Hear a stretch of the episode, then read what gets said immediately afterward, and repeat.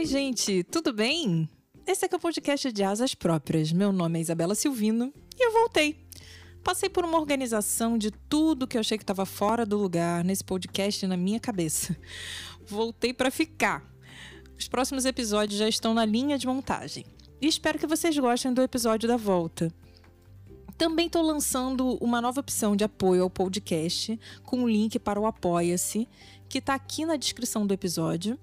E para quem quer, quiser continuar apoiando por Pix, tudo bem. Ele também está na descrição. Enfim, é, obrigada por tudo e vamos ao episódio dessa semana.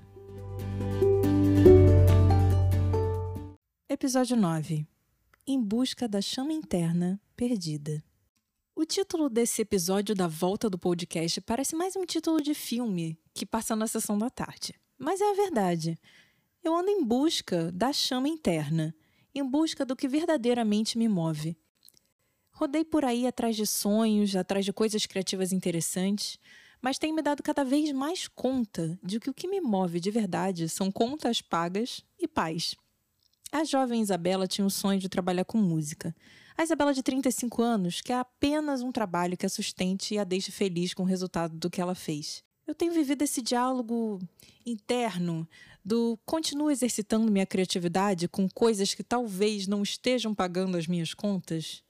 No fundo, no fundo, acho que a jovem Isabela ainda mora dentro de mim e pensa sempre: e se a gente fizer alguma coisa criativa incrível e conseguir realizar aquele antigo sonho? Hum. E aí mora a minha necessidade interna de me sentir viva também. É a tal da chama interna. A minha anda mais para apagada e preciso muito fazer ela reviver.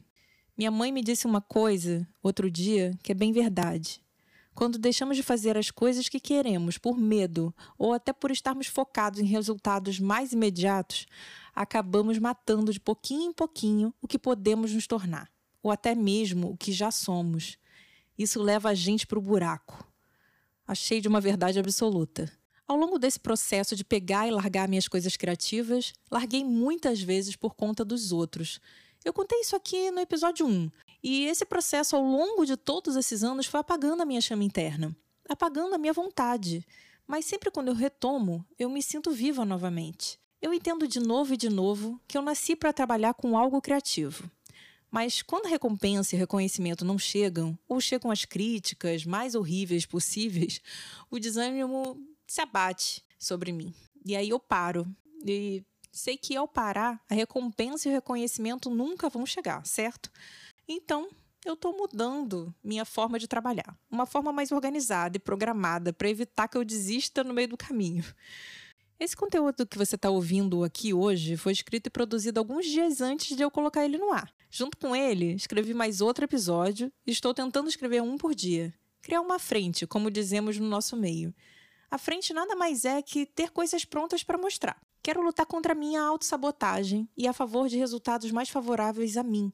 Lutar contra a minha própria cabeça, que me paralisa tantas e tantas vezes. Caminhar para lugares melhores, onde eu me sinta mais feliz com o que eu estou fazendo. E até mesmo fazer coisas que podem ou não me trazer recompensas físicas, mas tenho certeza das recompensas internas, recompensas que vão me fazer ter orgulho de mim mesma. É como me sinto com relação a tudo artístico que eu faço. Eu sinto orgulho. Aliás, eu estou sendo muito injusta. Esse podcast me trouxe muitas recompensas reais. Seja através de novos amigos, através da colaboração de vocês em dinheiro, através das palavras bonitas que vocês me disseram, que não são barras de ouro do Silvio Santos, mas muitas vezes valem muito mais do que o dinheiro para mim. Mas o dinheiro é aquela famosa recompensa que recebemos pelo nosso trabalho, no mundo real, e que nos ajuda a nos manter nesse mundo capitalista. Sem ele, não tem comida no prato, não tem contas pagas, não tem roupinhas novas, nem saída de final de semana. Aí entro no ciclo da ansiedade. No ciclo do preciso de alguma coisa que me recompense pelo tempo, ou preciso de dinheiro, mas não posso desistir das coisas que eu realmente amo. Escrever esse podcast é uma terapia para mim. Uma terapia em público. Nem sempre posso falar tudo que eu gostaria por aqui seja para não me expor demais ou expor pessoas desnecessariamente. Mas é sempre um alívio falar sobre as coisas que me atormentam. E é sempre engraçado ver que não sou só eu com essas loucuras internas.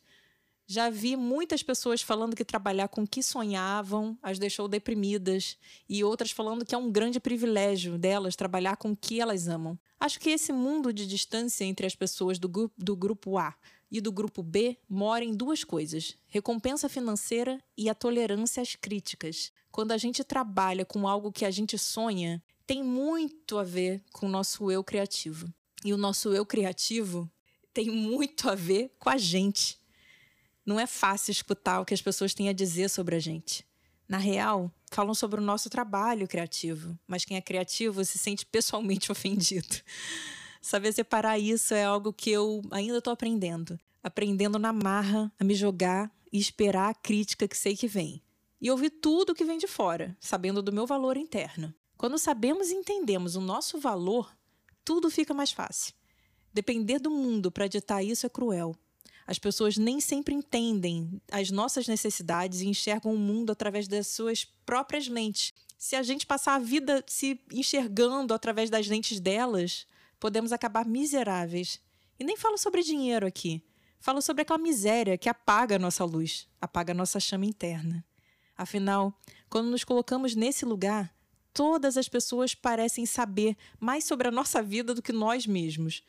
Então, estar com a chama interna acesa não mora só na vontade que a gente sente em fazer as coisas que a gente ama, fazer acontecer, mudar a nossa vida, mora também entender o nosso valor, não aceitar nada que seja menos do que a gente mereça.